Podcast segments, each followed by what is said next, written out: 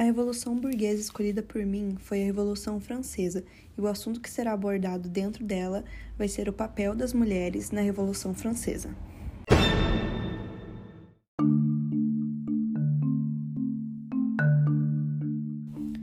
O papel das mulheres na sociedade francesa teve grande importância para o processo da Revolução Francesa, tendo iniciado com a elaboração de Caille de Lancet, que são registros nos quais a Assembleia de cada uma das circunscrições francesas encarregadas de eleger os deputados para os Estados Gerais anotava petições e queixas da população, e posteriormente evoluiu para uma militância em clubes femininos e até para a luta armada ao lado de filhos e familiares, tendo uma participação fundamental nos resultados da Revolução Francesa.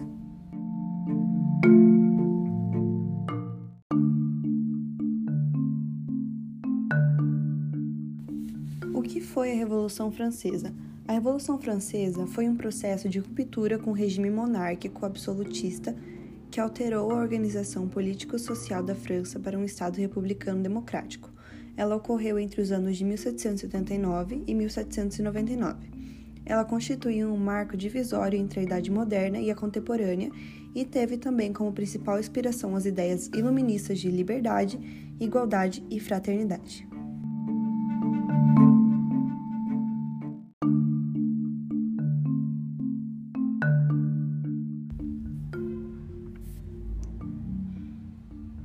Como todas as revoluções, a Revolução Francesa foi alimentada por uma coalizão de grupos descontentes com o antigo regime, cujo governo era abalado, e, entre outros, por problemas financeiros.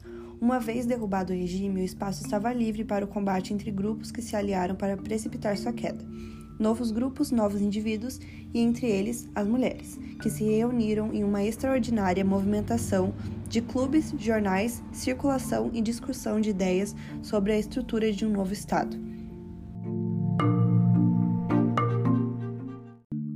Havia na França um clima de descontentamento da população em geral, incluindo as mulheres, como cidadãs estavam insatisfeitas com o Estado absolutista e queriam igualdade de direitos e cidadania política. Desde meados do século XVIII, as mulheres estiveram presentes em protestos contra a crise de abastecimento e a inflação, além de lutarem exigindo que fossem escolhidos bons representantes para compor a Assembleia Nacional Constituinte mas nenhuma mulher foi eleita para representar o terceiro estado no Congresso, pois sequer possuíam direitos políticos. As mulheres encontraram uma forma de presenciar a vida política, estando sempre presentes nas sessões da Assembleia Legislativa, até que elas foram proibidas de frequentar devido à grande pressão exercida sobre os políticos. Elas continuaram agindo em outros lugares, como cafés e salões, fundando organizações onde debatiam os temas políticos da época e algumas chegaram até ao ponto de tentar montar uma milícia revolucionária.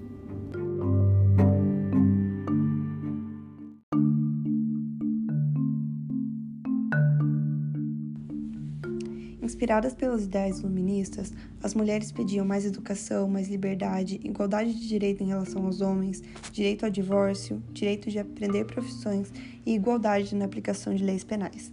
As mulheres deram apoio à revolução, independente da sua classe social. Queriam e precisavam romper com a persistente imagem de egoísmo, vaidade, dissimulação e futilidade associadas ao sexo feminino para que pudessem integrar-se na nova ordem social.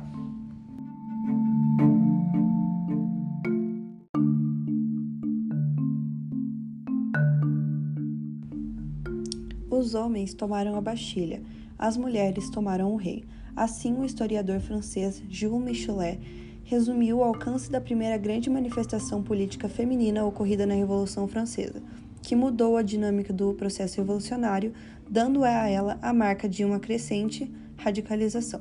O ato ocorreu no dia 5 de outubro de 1789, quando, encabeçadas pelas vendedoras de peixe de Paris, cerca de 7 mil mulheres armadas de facões de cozinha, lanças rústicas, machados e dois canhões marcharam a Versalhes, sede da Corte Real e da Assembleia Nacional, para protestar contra a escassez e o preço do pão, arrastando atrás de si soldados da Guarda Nacional e outros homens.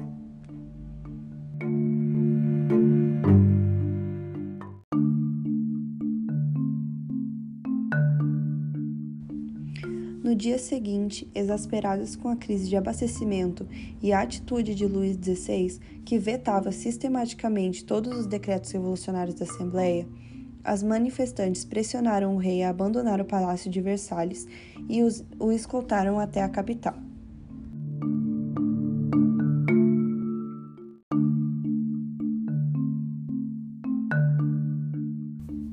Foi uma iniciativa política sofisticada, porque com a concentração do poder em Versalhes, o rei ficava longe da pressão popular e mais exposto às influências da rainha e da corte, e se utilizava do direito do veto que ainda possuía no início da Revolução para impedir que as reformas fossem realizadas. Ao trazer Luís XVI para Paris, as mulheres mudaram o centro de gravidade do processo revolucionário e propiciaram à população da capital um novo protagonismo.